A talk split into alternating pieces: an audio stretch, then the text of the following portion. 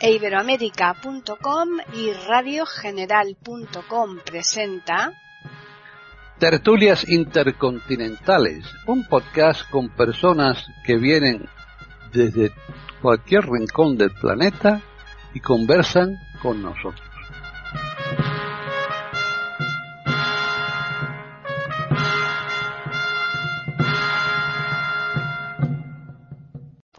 Bienvenidos un día más a Tertulias Intercontinentales aquí en iberoamérica.com. Soy Paquís Sánchez Galvarro y hoy me acompaña en esta tertulia Antonio Cuellar Ruiz. Él está en Talavera de la Reina, en la provincia de Toledo, aquí en España, muy cerquita de Madrid. Y ya veremos a ver cuál es el tema que nos trae. De momento vamos a saludarle. ¿Qué tal, Antonio? Muy bien, disfrutando de, de un mes un poco extraño. Bueno, siempre se la ha calificado de loco. Febrero loco, ¿no? no sé cuándo saldrá las ondas, pero sí, Incluso el río hasta lleva agua, una cosa inusitada, lleva un río con agua, es tremendo. Al Tajo, ¿no? Eso me recuerda. Pero, bien, da gusto, los que lo ven dicen, da, da gusto verlo y tal. bueno, bueno. eso pues que, eso me recuerda, Antonio, eso que decías tú ahora de que el río lleva hasta agua y todo, ¿no? Me recuerda de cuando mis hijos eran pequeños, un viaje que hicimos a Alicante, eh, pues posiblemente ahí cuando pasáramos eh, por el Tajo, lo mismo era el Tajo, vete tú a saber. Eh, no recuerdo bien cuál era, desde luego, y, que se, le ocurrió a, mi hijo Rubén, decía, anda, si le han sacado el tapón al río, se le ha ido toda el agua, era muy chiquitito, claro. Pues eso del tapón, aquí nos quitan el tapón en verano, que se va a Murcia, y nos dejan el río vacío. Pero bueno. ¿Ah, sí? De otra manera, el tema de hoy, sí, claro, el, el trasvase. El trasvase Tajo Segura, claro, exacto. Sí. Pero bueno, ese es un tema interior que a la gente de fuera no le interesa. Pero el tema sí le interesa de lo que vamos a hablar hoy porque es un tema muy interesante. Muy mojado también, muy de agua, de mar. Esto, sí, ¿Ah, sí? Sí, sí, vamos. Además nos vamos a sumergir en el agua, nada de estar por encima, no, no. Ay, que ya me estás dando muchas pistas. Ya sí que sé entonces y tal. O sea que vamos a hablar. Mm, hablamos en su momento de Monturiol, el inventor del submarino. Bueno, pues ahora vamos a hablar de, de Isaac Peral, mm, un poquito más joven que él, del mismo siglo, 15 eh, o 20 o 30 años más después, y se basó en sus estudios. que es el inventor del submarino, vamos a decir, moderno, o sea, con propulsión eléctrica, ya pensado para la guerra, porque eh, Monturiol lo pensó eh, viendo cómo los pescadores se sumergían en el agua y tal, y a veces morían, y él, digamos, él tuvo una concepción civil del asunto, e Isaac Peral, que era marino de, eh, la Armada, sí. marino militar, pues lógicamente pues, lo de la pesca no, el, lo otro. Y bueno, vamos a contarlo porque es cabreante, como casi siempre que vengo aquí me cabreo. Es verdad, ¿eh? Es que si te pones a, ahondar... igual, con, con la miopía, bueno, la miopía sería... La ceguera, más bien. Bueno, pero ceguera, pero total, ¿eh? O sea, pues vamos. Que no cabría ni en la once de los ciegos que están. Sí, exactamente. ya es demasiado. De, los gobernantes de turno. Bueno, pues estamos hablando de Isaac Peral, eh, un señor que nace en Cartagena el 1 de junio de 1851. Fíjate, es el, mismo día que Hilario y que Humberto. unos cuantos años antes. unos cuantos años antes. Y mm, hijo de un marino de guerra, que como es lógico nunca estaban en casa, porque esta gente no trabaja y vuelve a casa y se pone a ver la televisión, anda siempre por ahí y tal. Y la madre, porque las madres son como son, seis como seis. A ver, es que... Dijo, a ver, oiga, que aquí hay poco dinero y tal. Y le dijo a la, en aquellos tiempos era la reina Isabel II, dijo, oiga, señora Isabelita, que a ver mi hijo aquí, ¿qué pasa? Eh, que mi marido está todo el día por ahí en el mejor sentido de la palabra, y aquí que no hay recursos y Y total, que le prometió la señora Isabelita, Isabelita II, la nuestra, no la inglesa, claro. No, claro. Eh, que cuando tuviera la edad pertinente le meterían en, en la Marina. Y así fue. A los 14 años, ¿eh? a los 14 años, en 1865, ingresa en la Marina. Va a la escuela de San Fernando y en un año le hacen guardiamarina de segunda clase y tal. Bueno, el chaval ya le llamaban sus compañeros Isaac el Profundo. Eso digo yo, y es, a lo mejor eran adivinos. no, pero era por su pensamiento, no por lo otro que todavía no lo había dicho. Ah, bueno. O sea, que era un tío estudioso, era un tío, pues, observador, porque claro, pone en la biografía, pone eh, marino militar, eh, ingeniero, matemático, no sé qué, eh, pues lo que es, lo que hemos entendido siempre por persona del Renacimiento, no como ahora. Ya. no, yo soy de motores eléctricos, pero de la parte izquierda del barco. Ah, no, no, pues yo soy de la parte derecha. Ya. ¿Y, ¿Y cómo funciona el tuyo? Ah, pues no sé. O sea, eh, y pues como se parcela tanto, aquí es gente global. También es cierto que mm, cuanto más aumentan los conocimientos es imposible dominarlos todos, ¿no? Pero bueno, están los genios que sí que lo hacen, por eso lo son. Entonces este hombre pues dominaba, eh, estudiaba, por supuesto, matemáticas, y todas esas cosas que hay que estudiar cuando quieres manejar temas de física y tal. Y, y pues era un observador del clima, de, pues de todo, porque para un marino una de las asignaturas gordas es la climatología, claro. Claro. Y la astronomía, entonces, ahora ya no, porque ahora tienen GPS, pero entonces sí, porque la posición se hacía con el sextante mirando para arriba. ¿eh? Claro, exacto. Y, había que dominar muy bien esos temas. Bueno, pues eh, con 15 años ya, o 16, con 16, eh, mm, le mandan a Filipinas. Fijaros qué edades estoy manejando. Sí, desde luego. 14, 15, 16. Ahora, es que mi niño, ¿y cuántos años tiene su niño? 30. Un poquito de... Un poquito de aquello, ¿no? también es cierto, eh, que la, perspectiva de vida hoy es, mucho más amplia, ¿no? Claro. Pero hemos infantilizado, hmm. sobreprotegido, y no quiero emplear otras palabras que pueden ofender, hmm. pero eh, demasiado a, los chicos, a, las generaciones de hoy. No queremos que sufran, y eso está muy mal. Claro. Explico, me explico. Para te, hay que, para valorar ciertas cosas hay que haberlas perdido o haberlas visto lejos en algún momento, porque si no, no se valoran. Hmm. O vivirlas en, la propia piel. Hmm. Claro, entonces, mm, bueno, pues eh, no era vida tampoco esto, pero bueno. El caso es que con 16 añitos me le montan en un barco que se llama Urca. Urca es un tipo de barco, una hmm. especie de fragata muy sólida y tal. Estamos en la época que anda el vapor y la vela mm, simultáneamente. Sí. Y me le meten ahí, eh, nada, para ir un poquito, a darse una vuelta hasta Filipinas. un viajecillo de estos. De vuelta, nada. por la agencia de viajes de la Marina, que organizaba mucho. De nada, Filipinas, te das un volteo por allí y luego me cuentas. Bueno, y le ponen en un puesto de.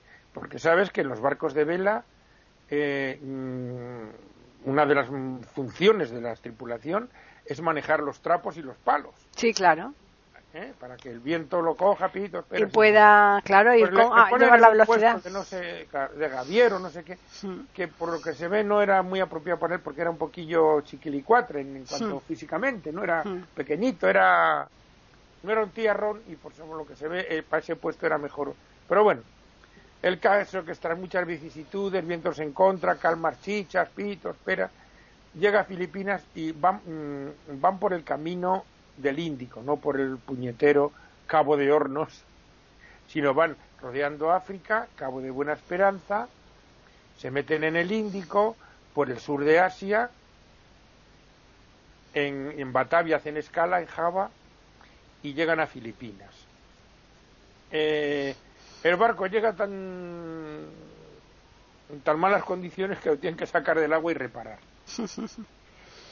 En esas calmas chichas, calma chicha, bueno, eh, algunos de los que colaboran aquí lo saben muy bien porque han sido marineros, calma chichas que no hay viento. Claro.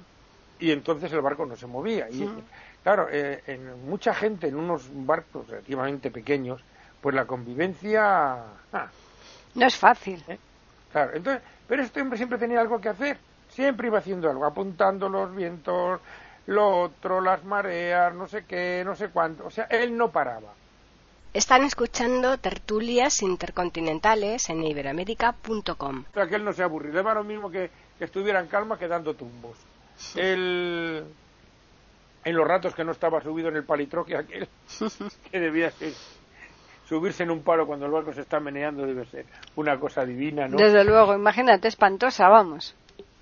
Y bueno, pues en los ratos de que no estaban esas cosas, pues estaba dándole al cacumen y escribiendo y observando, pues lo que es un personaje de este estilo. Claro. Sale un 20 de noviembre del 67, 1767, y vuelve y llega a Cádiz en septiembre de 1869. Dos años después. O sea que los viajecitos se las traían. Desde luego. Y bueno, interviene en las guerras carlistas, en la tercera, que todavía andaba por ahí. Ya explicamos más de una vez lo que es esto, no lo voy a volver a explicar. en, en la guerra de Cuba que hubo en 1870 y alguno también, o sea, coincidiría en, algún momento con el otro personaje que tuvimos hace, hace poco, que era Ramón y Cajal. Exacto. Y en un lío que tuvimos con los alemanes por las Islas Carolinas. Fíjate. Allá en el Pacífico, sí. Que querían. Era la época que el Imperio Alemán quería tener también sus, sus islas y sus cosas y eso, ¿no? Y mm, después de estas batallas y tal, él, le, le ponen en 1883 de profe, de profesor de la Escuela Naval de San Fernando, en Cádiz. ¿Mm? Y, bueno, pues ahí es donde él empieza a darle vuelta. ¿eh? Y en un momento dice, chicos, tengo aquí un invento que va a ser la... La repera. La, repera. Esto va a ser... A ver. Uy, sí, pues está. Mm, pero es que no sé. Y dice la reina Cristina, la regenta, la segunda mujer de Alfonso XII. La primera es aquella de María de las Mercedes. Sí, la que se murió enseguida. Que murió muy joven y todas esas hmm. cosas. Muy romántico, muy bonito. Luego se casa con esta, con María Cristina, y muere él, claro, de tuberculosis. Aquí era la época. Era la época, claro, la tuberculosis. Era el COVID de la época. O el SIDA, o lo que fuera, o el cáncer, o lo que. Bueno. Y eh, la reina va, la regente dice, ah, pues sí, me me ha gustado, que lo vote. Pero hubo un ministro de Marina que dijo que sí, pero hubo dos detrás que dijeron que no.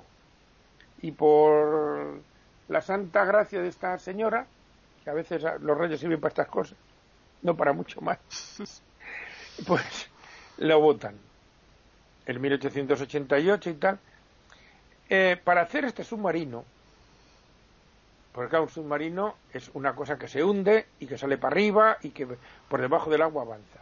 La gran innovación de Peral, que iba con motores eléctricos, claro. alimentados por unas baterías, eh, que disparaba torpedos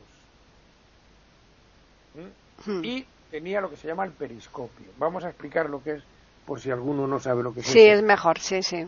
Los que hayan visto muchas películas de guerra sí que lo saben. Hombre, seguro. Eh, Ah, el periscopio es un, a ver, un, un tubo de una altura relativamente considerable, por 8, 10, 15, no sé exactamente los metros, que permite, o sea, que sale fuera del agua y lleva una lente y tal.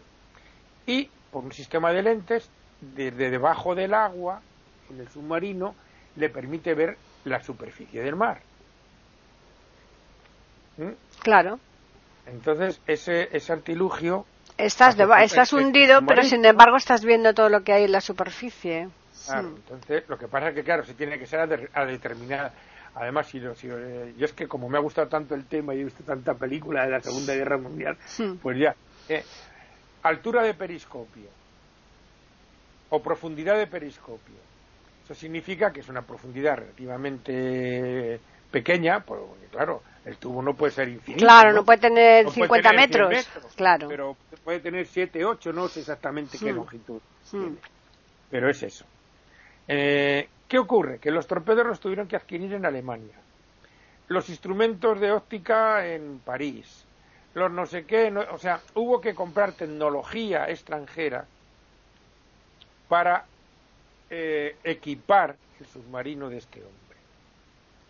Y mm, ¿sabe Dios por qué? No le dejaron cruzar el estrecho bajo el agua. O sea, de Algeciras a Ceuta, no sé por qué. Fíjate que, eso es muy poquito espacio. Mucho... Sí, bueno, hoy en día, mm. claro, es hoy en día, eh, por un convenio internacional de esos cuando hacen las guerras, hay que matarse pero poquito, ¿eh? No os matéis mucho. Mataros pero de, eh, despacio, de poquito. Entonces, mm, hay un convenio internacional de navegación que dice que los submarinos no pueden pasar por el estrecho de un mar a otro, ¿eh? porque lo que queríais esperar era cruzarlo de España a África. Y lo que yo estoy diciendo es para cruzar del Atlántico al Mediterráneo o viceversa. No pueden hacerlo bajo el agua, los submarinos. No sé por qué, bueno, me imagino, pero bueno. Eh, no le dejaron hacer eh, ese viaje. Eh, demostró que era un arma letal total, porque hacía puntería de maravilla, no era detectable por los... O sea, hubiera sido un trasto que a la Marina Española le hubiera supuesto muchos triunfos. Desde luego. hubiera evitado más de, más de una muerte. A lo mejor hubieran durado un poco más las colonias, cosa que tampoco es muy relevante porque, mm, como he comentado más de una vez, eh, los hijos se hacen mayores de edad. Claro. Y tienen que salirse de los padres. Mm qué es lo que ocurre con las colonias. Con las colonias, no guste, lo que pasa que, eh, ay no hijo, quédate aquí en casita, y así mientras te explote un poquito. y tal, bueno, pues eso. Pero hubiera sido un arma, fíjate que hace eh, una semana, no sé cuándo saldrá al aire, pero bueno, hace una semana hablamos de otro gran invento que fue el autogiro. Exacto. Estamos hablando de dos inventos hechos por españoles que revolucionaron la guerra marítima y el transporte aéreo, tanto de guerra como de auxilio. ¿Mm? Exactamente. el, helicóptero. Dos inventos españoles. Y tanto la cierva como Pedal, mm, no te creas tú que bueno, la cierva tuvo un poquito más de ayuda, lo que pasa es que murió muy joven. Ya. Eh, murió, ya, como comentamos el otro, murió en un accidente de tráfico en Inglaterra y tal, pero ese le fue, hubiera ido un poquito mejor. Supongo, no lo sé. Pero es que a este hombre en 1890 le dicen que se acabó. Y no le dejaron explicar el por qué. Yo, mm, que soy muy malo, retorcido, conspiranoico, y que ya soy mayor y todas esas cosas, y el, mucho leer te vuelve la cabeza blanda, como los libros de caballería del señor Quijote. Sí. Pero en otro sentido, no sé por qué me da, porque evidentemente eh, las potencias extranjeras dirían, joder, es que si España tiene esto, no sé por qué me da, no, no, eh, lo que voy a decir es cosecha propia, elucubración total y nada que tenga que ver con la realidad probablemente, o seguramente. No me extrañaría que a los políticos de turno, fundamentalmente el señor Cánovas, en aquella época se turnaban, el Cánovas y el Sagasta se turnaban. Mándate estos cuatro años, yo los otros cuatro y así. Bueno, eso sí, hacían votaciones y cosas. Y no sé por qué me da que les untarían para decir esto que no progrese. Pero eso es, eso es, hundir al país. Es, es una cosa tan absurda, ¿verdad? Que, que, que llegar a esa situación, porque después esta gente, después, este, este hombre después tú vendió la, la patente a Inglaterra. No. ¿No? Nunca. No. No, no, no la vendió. Ajá. Yo pensaba que sí. No, yo no, ah, yo no he leído nada de eso. ¿eh? Están escuchando tertulias intercontinentales en iberamérica.com. La patente se quedó aquí. Otra cosa es que los estudios salieran y, y sobre esos estudios ya perfeccionaran, porque es que él muere, en, eh, él muere en Alemania porque tuvo un cáncer, lo operaron aquí. Y al cabo del tiempo le tuvieron que operar otra vez y fue a Alemania en 1891, que es cuando muere un poquito antes, unos días antes de cumplir los 45 años. Fíjate qué joven. Desde luego. Eh, porque en la, operación de cáncer, y en una cura mal hecha, porque a veces los alemanes hacen cosas mal también. Hombre, como todos, claro. Hmm. Es eso. No, no, es que parece que hay países que lo hacen todo bien y otros que lo hacen todo mal. Hmm. Pero no, hay que repartir, hay que repartir. Hmm. Pues en una mala cura le entró una meningitis y se lo llevó. Ya. Pero él nunca vendió la patente a nadie.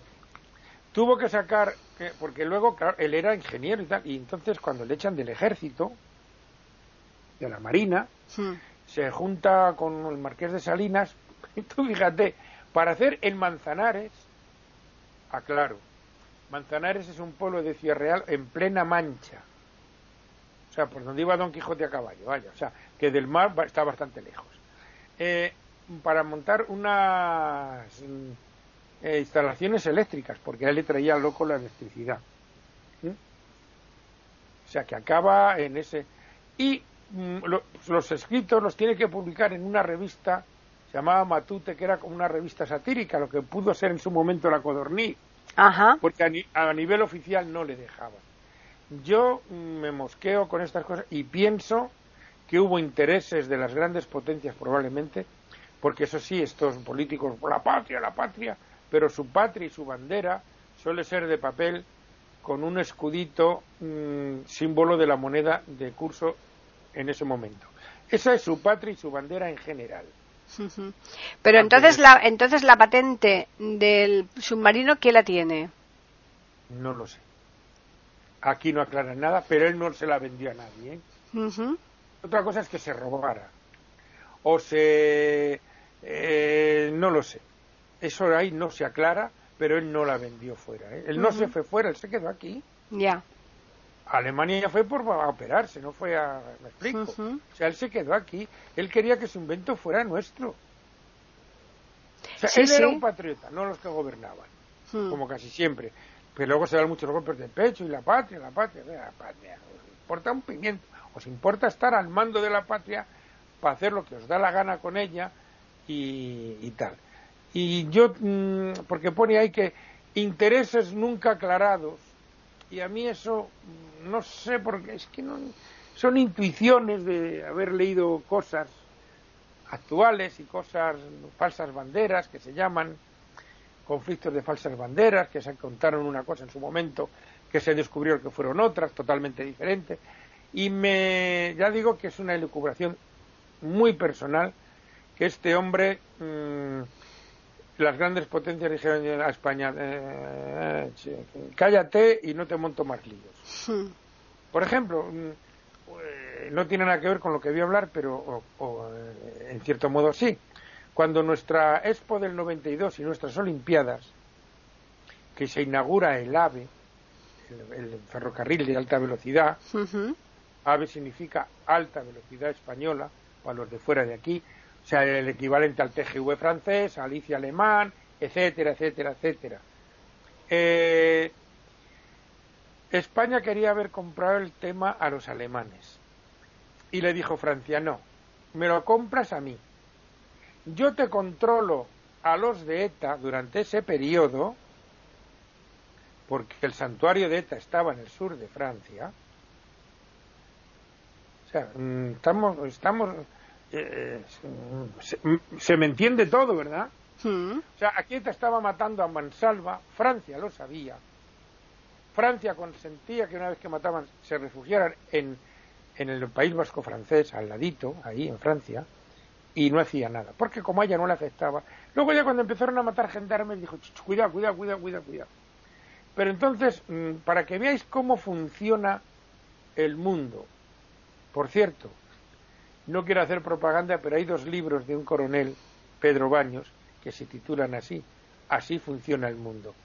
Recomiendo que lo leáis porque ahí veréis mm, cosas de las que estoy hablando. De la, de cómo nos cuentan unas cosas que luego no son. Bien, entonces ETA, esa, eh, eh, en Francia, si me compráis, o sea, por dinero, si es que esto al final es, por eso digo que la bandera y la patria es un trozo de papel, moneda normalmente. Lo mismo que con el fútbol, los futbolistas no para nada sienten los colores del club, solo en cuanto que... Bueno, pero cuidado, esos son trabajadores. Ya, ya, ya, pero... O sea, yo trabajo para las SEAS, pero si me ficha la Volkswagen por más dinero, me mm, voy. Ya. Eh, pero estás pero estás jugando ah. con, mm, con muchísimos no nada eso es las películas que se monta la gente no no porque esa gente que critica a ese jugador si está en su empresa y viene otra empresa y le da más dinero se va o sea hace lo mismo que el jugador Sí, pero que, detrás hay muchos seguidores, detrás hay muchos seguidores de un, club eh, en los que idolatran a esta gente absurdamente, pero lo hacen y, y, a lo mejor esos, esos son, es gente que, mm, lo siento, yo, yo soy muy aficionado al fútbol y, y soy de un equipo... Mm, sí, tú eres, del, tú eres del Bilbao. Claro. Y me hice porque era, de, era muy... Y sigue fiel a, lo de la cantera. Es una cosa anacrónica, muy romántica y tal. Y algún jugador, claro, cuando han salido, ahora, en aquellas épocas no, porque estaba el derecho de retención y tal. Pero ahora que hay mercado libre, cuando un jugador destaca y le ponen un contrato encima de la mesa y dice, joder, me voy, Mm. porque la vida de un deportista es muy corta y tal. Y va, la gente se pone, oye, pero eh, ¿por qué, por qué va ese señor a, a, a, no arreglar su vida porque a ti te, oye, si tú te venderías, no, vamos, no te venderías. Si viene otra empresa y te paga más, te vas. Hmm. Pues eso ha hecho él. Entonces, eh, aquí en Francia dijo que controlaba ETA ¿eh? no vais a tener atentados durante ese años, pero tú me compras el tren a mí. Entonces, una cosa parecida me da a mí la impresión que debió de ocurrir para que dijeran, no, fuera esto, no. No vaya a ser que lo hagamos y... Porque claro, hubiera sido un arma tremenda. Es que eh, una cosa debajo del agua que pasa un barco, ¡pum!, al fondo, ¡pum! Hombre, al final se hubiera desarrollado la guerra antisubmarina y tal. Pero entre que sí y entre que no, hubiera sido, bueno, pues... Y esta es la triste historia, una vez más, de un genio que inventó un arma.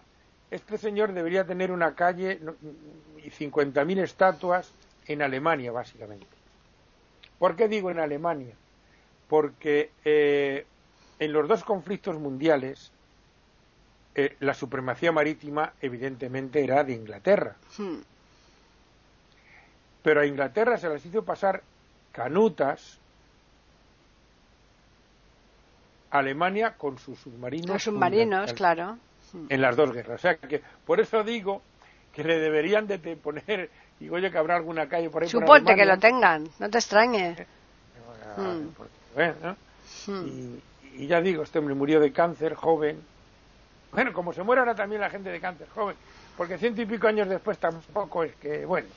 Hmm. Curiosamente, el otro día me enteré, porque el, el edificio de mm, Genova 13, que es de la sede del, del PP, curiosamente, el anterior propietario fue los, la familia de los Marichalar, los claro, la familia del yerno de, de Juan Carlos, del rey ya emérito, ¿no? De, la, de, la, de Elena la, primera. Sí, claro, pero no. La hermana mayor del rey que se casó con este hombre. Que sí, pero de la familia, lógicamente de los padres, no, no era del, eh, del marichalar, eh, el que se casó con la Elena. Pero, y, pero, y, los anteriores era Isaac Peral. El dueño de ese edificio, que era un palacete, era Isaac Peral, el de Genova 13, se lo vendió a la familia de los Marichalar en, ya en lógicamente eh, suponte que da los eh, quien se los vendiera a los marichalar serían ya los herederos de Isaac Peral, me imagino yo, porque Isaac Peral me entiendo yo que que no sé de dónde, de dónde sacaría para Palacios, porque la verdad es que el hombre este no sé si hay no, pues a lo mejor de, de esas instalaciones eléctricas sacó de un más dinero, pero hmm. desde luego de su invento y de su servicio a la patria en la marina solo sacó dolores de cabeza y Pues ya te digo, lo, lo Y medallas, ¿eh? porque eso vale barato. ¿eh? de metal con este trapillo y tal. Las medallas se hacen como rosquillas, ¿no? pues Hay una película de Cantinflas, se llama Su Excelencia, Ah, sí, me dice que no, esta ya la tengo, a ver, deme esa otra, deme esa Sí, esa es muy buena. Bueno, las de Cantinflas son todas fantásticas. Están escuchando tertulias intercontinentales en iberoamérica.com. Pues sí, realmente eh, esto, ¿no? Así que, pero me resultó curioso, digo, mira, ahora que vamos a hablar de Isaac Peral, pues eh, es casualidad, ¿no? Madrid tiene una calle, no muy lejos de donde tú estás. Sí, Isaac Peral, hombre, por Dios, es que eh, bueno, tampoco es una calle muy importante, es una calle... Bueno, no, pero no está mal, es eh, ahí en Moncloa, es, una, zona muy bonita aquí, en el donde yo vivo, en Moncloa, Isaac Peral y... Es la ciudad universitaria. Exacto, eh, sí, sí, sí, sí, Así y bueno, que... en muchos sitios, o sea, mm. es un... Luego sí se le ha reconocido, pero en su momento, y cuando... Eh, pues no, no, porque no... Pero claro, eh, he estado oyendo un reportaje que de esas cosas que me he bajado yo, que a mí la Segunda Guerra Mundial me ha apasionado siempre, desde que leía de pequeño cuando veía un poco unos tebeos. Tebeos son lo que ahora llaman cómics. Sí. Aclaro para nuestros oyentes de masa, que a veces hablamos en términos muy locales. Que, es una sigla, ¿eh? TBO. Eh, eso hay que, habría que investigar quién, quién fue el, el creador del TVO. Sí, era, era, era, sí era una revista, vamos, un, cómic infantil, pero luego todo lo que se hizo eh, es lo que ocurre siempre. O sea, sale una, una cosa, un producto, y luego salen los imitadores de ese producto y en vez de llamarle, mm, o sea, y en vez de llamarle como le pone la, la fábrica, le llaman mm, con el nombre comercial del primero que lo lanzó. Vamos a hablar de otro tema, mm, o sea, de un tema que más conocido para nuestros oyentes, sobre todo de España. Por ejemplo, las bebidas gaseosas, hmm. o sea, con, ácido carbónico, aquí en España la, más la marca más famosa la casera. Luego salieron más marcas, muchas marcas, incluso locales y tal. Y bueno, al principio se decía, pero luego, aunque compraras la marca Catapum Chin Chin, decías una casera. Oiga, dame una casera. Y, lo que te daban no era la casera. No, no es verdad. O sea, mm, bueno, pues eso ocurrió con esto, ¿no? Sí. Eh, todo tipo de cómics se llamaban TV. Pues estos de hazañas bélicas eran unos tebeos apaisados, o sea, la hoja de izquierda a derecha, no sí. abajo, hmm. eh, sobre la Segunda Guerra Mundial. Yo todavía veía un poquito, me podía leerlo y tal, y bueno, pues estoy hablando de principios de los años 60, cuando la película, por ejemplo, eh, El puente sobre el río Kwai, que es del final de los 50, la batalla de las Ardenas, el desembarco de Normandía, o sea, cuando estaba en pleno auge, que hacía cuatro días que había acabado. Ya. Hacía cuatro días. Pues sí. Y bueno, pues a mí me gustó mucho el tema, luego he leído mucho y tal y cual. Y hoy, oyendo unos un reportaje sobre aviones secretos de la Segunda Guerra Mundial, bueno, me he dicho, ah, bueno, o sea que no, menos mal, digo, mira, ya. O sea, la estulticia y, ceguera de los políticos es universal. O sea, mal de mucho consuelo de tonto. Pues sí, efectivamente. O sea, unos prototipos revolucionarios en la aviación, pero los gerifaltes de, de las armas en ese momento de la aviación, hablo de Estados Unidos, ¿eh? Hmm. De Estados Unidos, no. No, esto no tiene futuro. O sea, el avión a reacción no tenía futuro. y aviones en despegue vertical, unos, unas cosas, porque claro, se salía de su, su esquema mental no daba más de sí. Claro, claro. Y no eh, pueden admitir que los demás tengan un esquema mental superior. Eh, diferente y que sepan mirar mucho más allá de donde, donde ellos alcanzan. ah, yo esto no lo entiendo, pero hmm. oiga, vamos a probar, porque claro. yo no lo entiendo no significa que no funcione. Efectivamente, sí, sí, sí. Pues no, la soberbia y la ah. cazurrez. Hmm. Pues sí. En fin, pues nada, yo creo que ha estado muy interesante el que nosotros traigamos aquí a la figura de Isaac Peral, el murciano Isaac Peral, que desde luego fue un monstruo, eh, como muchos. Eh, los dos últimos programas son de Murcia. Efectivamente, es casualidad, ¿eh? Es cierto eso. Bueno, aclaremos. este señor es de Cartagena. Bueno, Rico, pero Cartagena de España. Ya, ya, ya. Pero tú me entiendes, tú sí que me has entendido. Hombre, claro que te La entiendo. gente de fuera no. A ver, vamos a, a- a ponerles en antecedentes. Aquí en, en España hay provincias Hmm. cuya capital, eh, eh, diríamos, tiene casi menos, no fama, sino menos, en, en algunos casos. Hay mucha, hay mucha menos infraestructura y demás que, que la que le que, que la otras. capital de Murcia, Mm. Murcia capital, es mucho más grande en habitantes que Cartagena. Hmm, Pero Cartagena ya en el siglo XIX, en la época de Isaac Peral, hmm. ¿eh? en 1870, cuando quiso hacer un cantón aparte. Lo que me refiero es que hay una rivalidad tremenda. Sí. Pues como eh. Jerez y Cádiz, como Vigo o como aquí, Talavera de la Reina y Toledo. y Toledo, claro, exacto. Que había un anuncio aquí que ponía, la ciudad de Talavera saluda al pueblo de Toledo. Con la mala leche. En como sí, sí, ocurre Oviedo Gijón, Claro, claro. o Pontevedra Vigo. Eso es. Más bien es entre Vigo y La Coruña, porque Pontevedra, para que se enteren nuestros oyentes, Pontevedra tendrá 70, 80 mil habitantes y Vigo tiene 300 mil. Hmm, hmm, Entonces diríamos con la, con la que rivaliza Vigo es con La Coruña, hmm. eh, que no tiene nada que ver. Coruña claro, es una claro. ciudad señorial, Vigo es Hombre. una ciudad industrial, marina, Ah. eh, no tiene nada que ver. Pero En bueno, fin.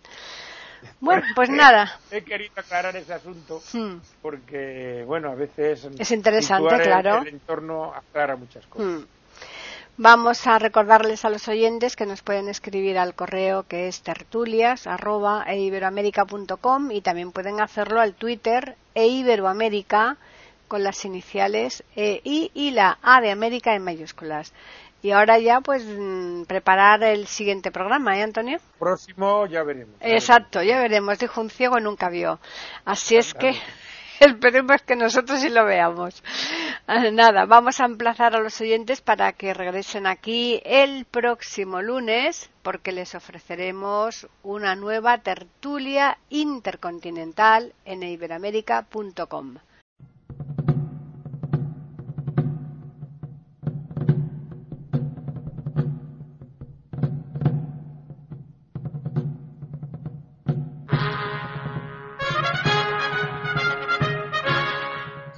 Acabamos de ofrecerles el podcast de tertulias intercontinentales. Aquí en iberoamerica.com y radiogeneral.com. Regresen la semana que viene para un nuevo episodio.